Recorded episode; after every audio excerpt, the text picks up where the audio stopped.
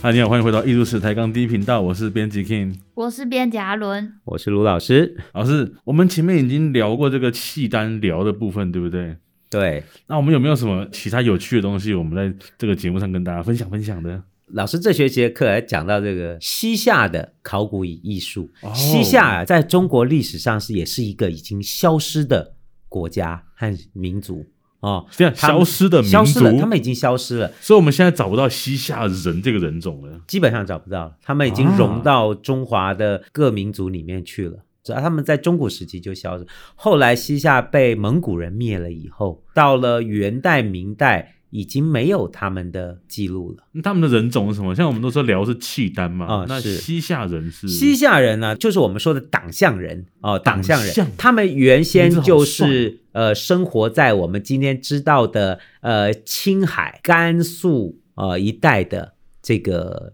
少数民族。他们呢，他们自己说他们以前是游牧民族拓跋人的后代。哦，拓跋人，拓跋氏的后代，就魏晋南北朝时期的拓跋嗯氏，嗯嗯他们其实不是汉人，他们是少数民族。他们早期啊，这些少数民族啊嗯嗯，在唐代的时候，他们就是唐代的附庸，居住在今天黄河河套那一带，哦今天很肥宁沃的那夏块这地一带。对，嗯到了宋代的时候呢，他们起先还是依靠着宋，是后来呢，他们就有一个统治者就想要独立了。到了翅膀北宋硬了时期，哦、他们有一个国主叫做李元昊，元昊啊，他就在一零三八年独立建国，成为了一个宋代很重要的宋代的外患，啊就是西夏。哦，他们西夏从小弟变成外患，他们从小弟变成会会造反的邻国这一区啊，宋朝的时候，宋朝只是其中一部分而已。嗯，中古时期哦，宋代哦，中国有好多国家呢，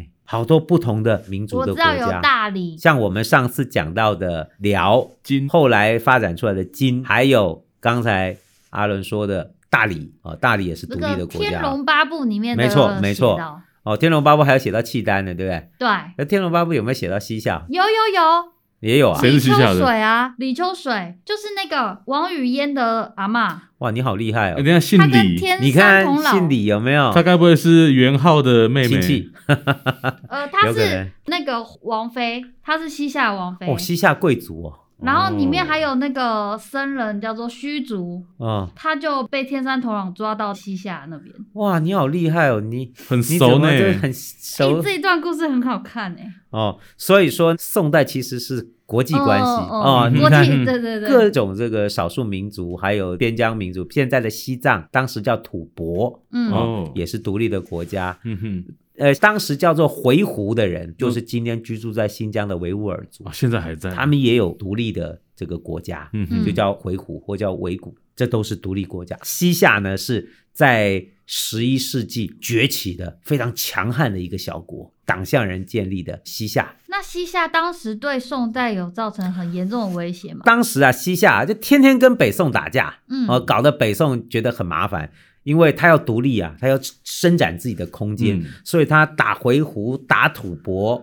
打北宋哦，争取自己的生活空间。哦很爱打哎，那打了可以赚钱的啊、打了以后，宋朝就就是金就是钱要外给他交保护费，对，就是要给保护费的。所以西夏从北宋这边拿到非常多的资源，哦嗯，他们也借由文化程度比较高的宋朝啊，拿到很多的文化上的讯息，他们也要建立自己的文化系统，是建立自己的政治系统。所以西夏跟宋朝学了好多东西，嗯哼，哦，但是呢，它还是他们自己的主体性存在。比如说这些党项人，嗯他们是说自己的语言哦，哦，他们甚至还有自己的文字嘞，自己的文字，所以他们有一个这个西夏文。哇，哦有系统的文字，对，所以有个党项仓颉自己在那边造字，党项有上去党项仓颉，哎，说得好，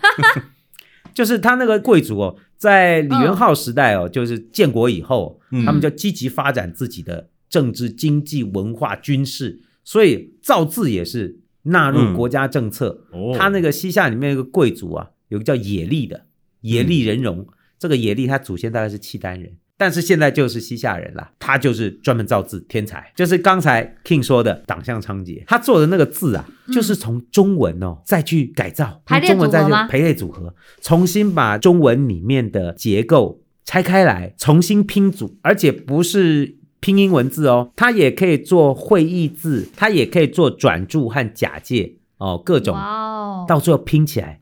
就变成了西夏文。这个好文字已经酷哦死掉了，哎就是现在那老师你是怎么知道的？就是说到了近世以后才重嗯新被研究、这些文字哦。到了明代嗯，中期的时候，已经没有人看得懂了。所以它有被留下来，但是没有人看得懂。对，那个清朝的人他们都看不懂啊，明清的人都看不懂。我也看不懂，就是说你打一看，好像是中文，结果你一是个字明都清看的不人懂，对，看不哦懂一个字，都看不懂。因为后来西夏人很惨，他们被灭掉了。嗯，他们虽然跟宋朝人打会赢，可是比他们更凶的蒙古人来的时候，就把他们完全消灭了。所以他们活得比辽国还要久。对啊，他们遇到蒙古对人呢，他们那个对啊，他们遇到蒙古人，他们是遇到的是蒙古人，辽国契丹人是被金嘛女真人金对给灭了。西夏有一直活到金朝的时候，但是更凶的来了，哦，蒙古人来了，哦，哦，把他们全部灭掉了。那他们这样算色目人对不对？他们嗯蒙古的呃，没有，阶他们级被灭族。哈被灭族是全部杀光光哦，嗯，对，只有一些部队编到蒙古的部队里，太残忍了吧。其他都被杀光了。哦，因为蒙古人非常恨他们，因为他们积极抵抗。哦，他们积极抵抗蒙古，哇所以蒙古发誓就是我攻下你，我就要把你给灭亡。哇，这嗯西哦夏还是很有骨气。所以后来西夏人就消失了。他嗯们哼有一些西夏的军队编入了蒙古的军队里，所以在元代还有一些少数的军队驻防的地区留下了他们的西夏文，但是大概也到明代就消失了。那个西夏文再一次被认出来啊，被解读出来，已经要到二十世纪以后了。哦，已经要到二十世纪以后了。人家老师明清的人都看不懂，为什么二十世纪人突然看得懂了？哦，这就关系到哦这个西夏历史的重新被解读。西夏人曾经活动的这一个地区哦，宁夏这个地区哦，它的那个考古出土了一些西夏的文物嗯，哦，各式各样西夏文物里面也包含了这个西夏文的一些字典。西夏文还有字字典，典，对，就是有些字书，当时的这些字书呢，又重新被解读可。是老师这这个字典里面是全部都西夏文吗？没有，它有中文和西夏文对应的版本。哇哦哦，对在照表给对汉人有看，对照表，对不对就是说这些发现的这个西夏文字典最重要的一本就是《翻汉何时掌中珠》掌哦中珠，哦，这名字就 叫这样，它字典就叫这样。你可以看到中文和西夏文的对照，嗯，从这里再回头去解读这些已经消失的文字。今天西夏文有一些是可以被解读出 来的，这书名很容易被误会。就比如说，你去书店说我要买一本《翻汉何时掌中珠》，等于这个然后他这就个走到那个什么嗯小说类，然 后 对，就是说这些字书啊被找到以后，西夏文的秘密就慢慢开始被解开嗯了。我那们他就这个书是给汉人看的还是给西夏人看的啊？就基本上哦，西夏大规模去大规模的去翻译嗯，中文的一些资料，资料，嗯，所以他们需要有会中文也会西夏文的人。哦，所以有些人是会西夏文，他不会中文；嗯有些是会中文不会西夏文。嗯，可是透过这些字典呢、啊，都可以完全的把那个文字给翻译出来。好酷哦，那会不会有什么西夏文的《论语》啊，西夏文的《孟子》？ 不只是什么《论语》《孟子》有，嗯，还有西夏文的，比如说那个看面相的书都有，好屌哦！对，连面相书都有。那那个面相他写的就不是汉文，西夏文，西西夏文。夏人也需要算命呢。所以说，你看这个这个民族真的，他们对于文化的建构是非常强势的。只是说，当十四世纪西夏灭亡以后，嗯好多的讯息都消失了。真的很可惜是。透过二十世纪的考古工作，对，基本上我们有一步一步的揭开了这个古代的曾经存在的王国的各式各样的讯息，比如说这些西夏的统治者，这些西夏的这个这个皇帝啊，嗯他们的陵墓是存在的。在上个世纪的时候啊，嗯，嗯，大家都知道，在宁夏贺兰山呢、旁边呢、嗯有一大片地区都有一些金字塔，金字塔人工的金字塔堆起来像金字塔一样的一些建筑物，大家不知道那是什么东西。后来经过了几十年的调查，发现那个金字塔总共有十座，就是西夏帝王的陵寝，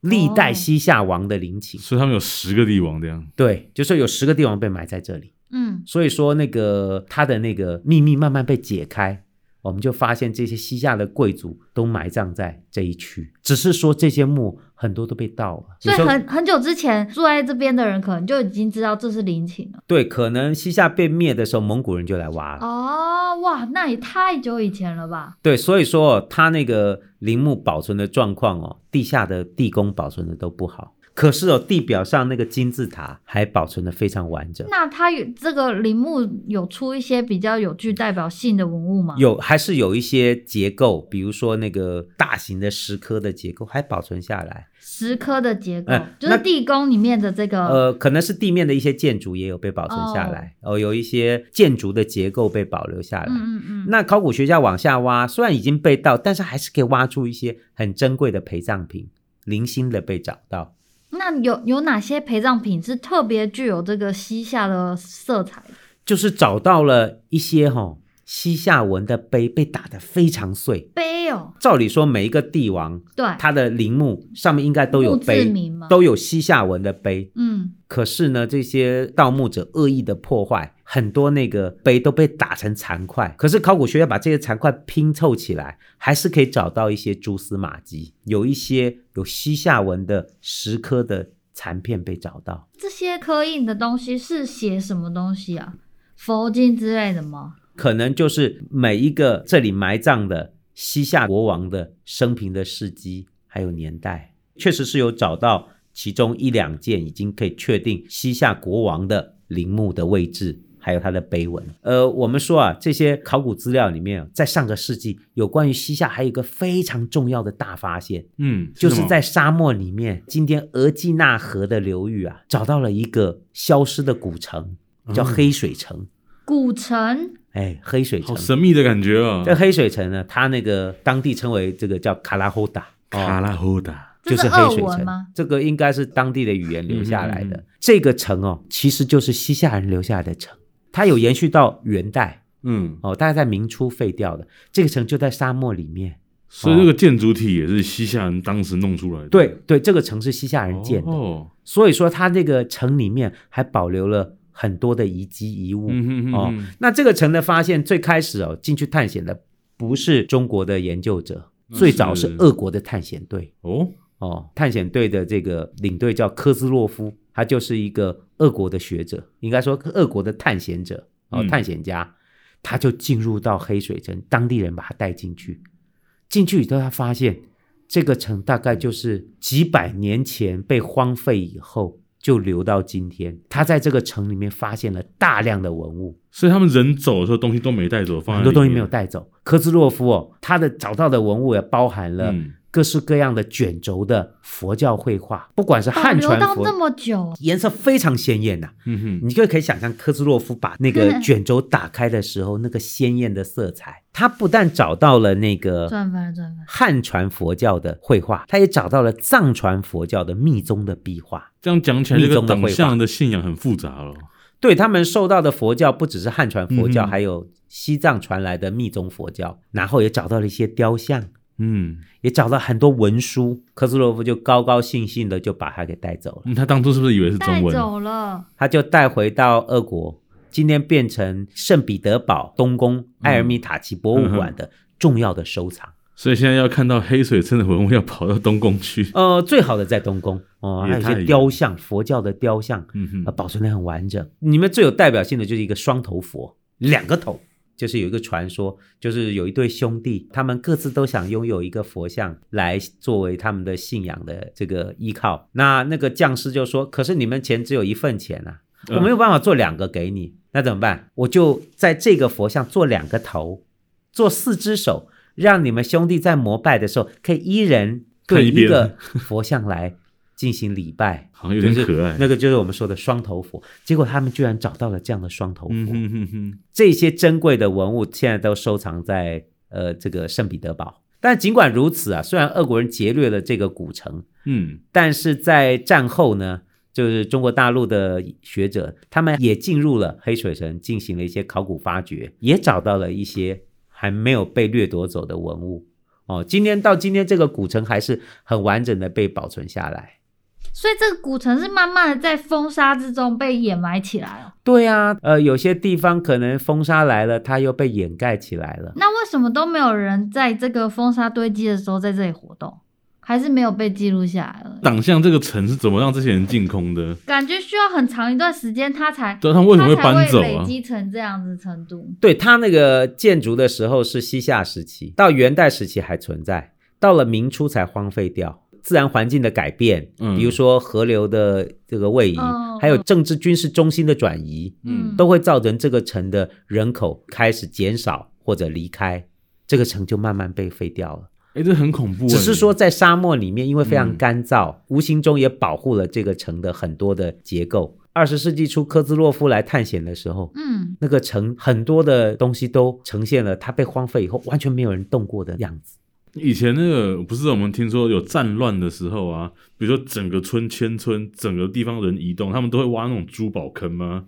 也有可能有哦，我那必须教要对堂说，啊，教堂教堂，所以黑水城这个地方会不会有教堂、当然有，可能。哦，当然有可能，嗯但是你要找到就要点运气了。 哦，这教堂是不好找的，嗯因为它没有标志嘛。嗯，还不是随便都找得到的。对对对，没没有那么容易。嗯你说西夏人除了留下这些遗迹以外，还有什么发现？我们说那个敦煌啊，嗯，敦煌莫高窟啊，也哦留下了西夏人所开的窟，因为在呃某一段时间里面，敦煌是掌握在西夏手上嗯的。嗯嗯，宋朝人还过不来嘞，所以那个敦煌莫高窟是西夏人控制的，所以那里面有一些窟就是西夏人所修的窟，那里面的那些佛像、那些壁画都是西夏人画的。这佛像画佛像以外还有什么呢？因为只要有佛教的壁画，它除了画佛以外，嗯，画菩萨以外，他在角落都会画那个供养人，就是出钱的人，哦对对对那个信徒的对形象。对对我对，们就可以看到很多的西夏的贵族，男的、女的，还有甚至帝王都在这边发愿，然后出资开造石窟，所以我们也看到很多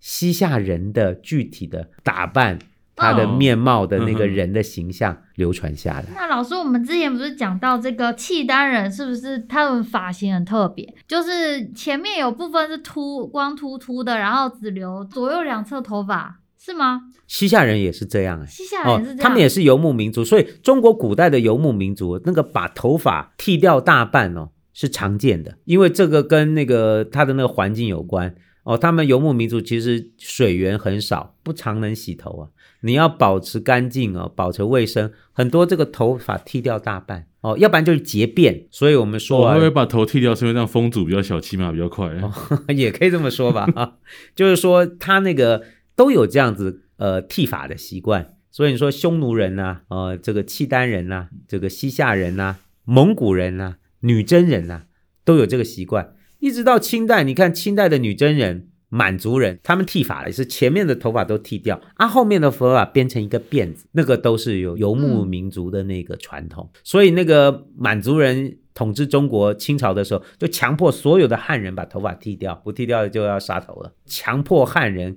改变他的服装习惯。嗯哦，其实这是很游牧民族的习惯。那个我们如果从西夏看到的这些文物啊，嗯，他们表现出来的文化特征跟汉人有很大的差异吗？还是其实很像汉化的东西？哦，他们哦，这些西夏人，他们也有他们自己的服装打扮，但是他们也受汉人影响很深，甚至有一些汉人混得不好的汉人、嗯都去投靠西夏，所以有一些知识分子或精英哦，他们在宋朝混得不是很好，都去投靠西夏，帮西夏人打天下的也有啊。哦只讲个小故事啊，嗯，李元昊啊，就是开国主李元昊，对他最好的这个参谋，他的师爷就是宋人，就是宋朝人。当时哦，像这种宋朝的精英啊，在中国混得不好，比如说科举都没考上呵呵哦，就跑到西夏。最有名的是两个，一个叫张元，一个叫吴昊。怎么跟元昊两个对人？对，所以说元昊他们这个二人组都是假的名 字，他们都是埋隐姓啊埋名他改们个其实姓原名本。是汉人嘛？张元、吴昊这两，我们已经不知道他原来的名字，是是只知道是这两个人大概混的都不好。呵呵就直接到西夏去混，到西夏就是在酒店里面喝酒，喝完以后就把他的名字啊题字写在墙上，张元吴昊到此一嗯游， 写了名，那大家都会看啊，这个会写字啊，仔细一写，哎，怎么写我们国军的名字？马上那个军队就来抓，说你们两个人，你们两个怎么在这边乱写字啊 哦，？故意的，就用我们皇帝的名讳，哎，故意的啊，就是要吸引故意注的意力嘛。嗯那假设他们没有成功就被杀掉怎么办？哎，那、对啊那就你就赌错 了嘛，你笨蛋，你赌错了嘛。他是想说，反正我都混不好了，早晚要死。这个赌注有点太大了。当时西夏首都叫兴庆府，嗯，就在兴庆府酒店里面啊，嚣张啊，邪喝醉了就题字，哼，两个题字起来，张元吴浩到此一游。张元吴浩两个人拼起来不就叫元昊吗？嗯，那大家都看了，这两个人好嚣张啊！怎么这样说我们国王的名字呢？那个马上军队就来抓，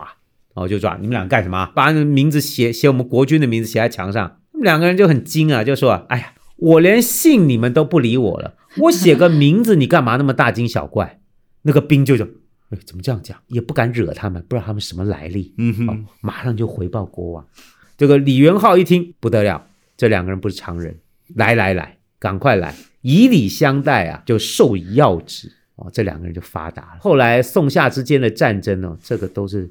帮帮李元昊出计的人那我、哦这个故事的来源被收录在哪里啊？哦，在当时的那个宋朝文献都有讲到这种叛徒哦，他们都有讲恨得牙呃痒痒的。呃他就是们有名到流回宋宋朝。，对，有名到流回宋朝。比如说宋夏在战争期间呢，战争的准备啊，都是这些汉人的精英帮忙做的。宋朝人要打西夏人，作战计划都写好了，锁在铁柜里面，想说明天拿出开来始看我们再拿出来讨有论。间谍。嗯结果一个晚上，那个铁柜就被偷走了。你说谁偷的？张元西去夏偷的，张元用计让西夏间谍来偷的哦，像这种事你怎么讲？这些人呢，都是让西夏更加强盛。难怪宋朝会灭国。在后来的记录里面讲，像这个张元呐、混得非常好。打完胜仗以后，又题字，把宋军打得大败以后，又在墙壁上题字，把宋朝的大将说的一文不值。那个宋朝大将，一个叫夏竦，一个叫韩琦。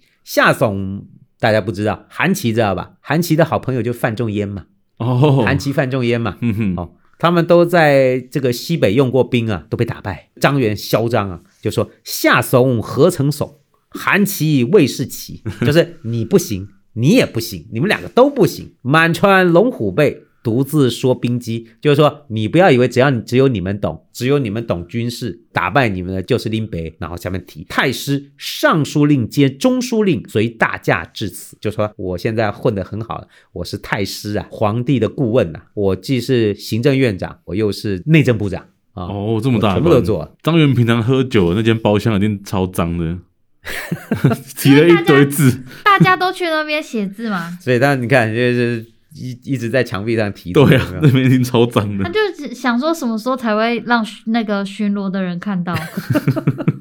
不过这个也是也是故意的啦，嗯啊就故意要让人家注意到他。所以西夏会强大，不是他们用自己的人而已，他们也用外族的人，这让会他用们人其实也很哎重要啊，会用人啊很重要。对吧？你说西夏哦，他们哦，那个民生工业发展怎么样？嗯，发展的很好啊，他们有陶瓷工业，有自己的窑厂，有自己的窑厂，他们有技术啊，有大概也是从汉人，啊也是张元带过去的哎啦。挖角挖 角。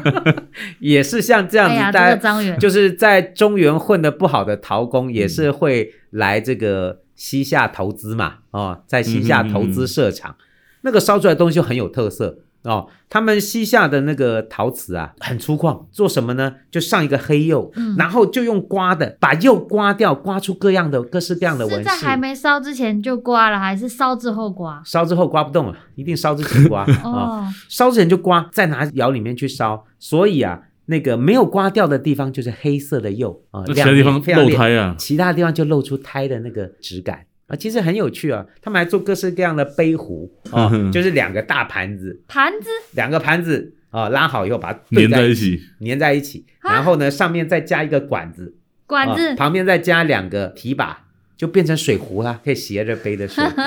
啊，就是这为什种么听起来造型有点就神奇？黑釉刻花水壶，好漂亮的哦，好有特色。听起来好像很重哎。呃，重 重重，还有它设各项工具工具都用，比如说钩子啊、钩滑子也轮用啊、陶瓷做的，用陶瓷做，铃铛啊用陶瓷做，所以说他们的民生工业发展的也不错哦。陶瓷工业炼铁，嗯他们的武器非常有名、哦武器，哦，他们做头盔、做剑、做刀，所以他们有铁矿的那个产地。他们有炼铁，而且嗯嗯因为他们天天要打仗啊，嗯哦，嗯嗯，天天要打仗，所以那个武器都自己研发，积极的发展国家的各种事业。他们是不是有有什么手榴弹啊？有啊，没有手榴弹，你手榴弹也做啊？瓷的手榴弹，哦，他他那们个为什么会有叫手榴弹？有啊，都那手榴弹上都是刺啊。哦，那种我们说那种破片炸弹的那种哦，对，手榴弹其实手榴弹就是用用炸药伤，不是用炸药伤人的。对啊，是引手爆榴那个弹破是片，然后让里面的破破片飞溅片啊伤到人。嗯那它这种手榴弹就是都是刺哦，它叫铁吉藜，里面是中空的，填上火药，再加一个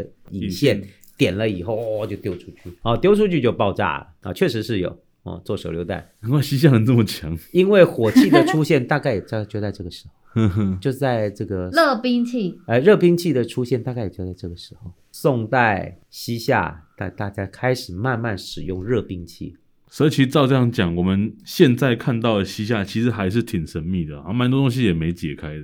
诶有啦，很多俄罗斯学者研究很多，很多中国学者研究很多啊。现在慢慢这个东西开始比较被清楚的认识。上个世纪谜团比较多，现在还好，很多都解开了。那我们今天节目在这边告一个段落，我们下礼拜见。拜拜。拜拜。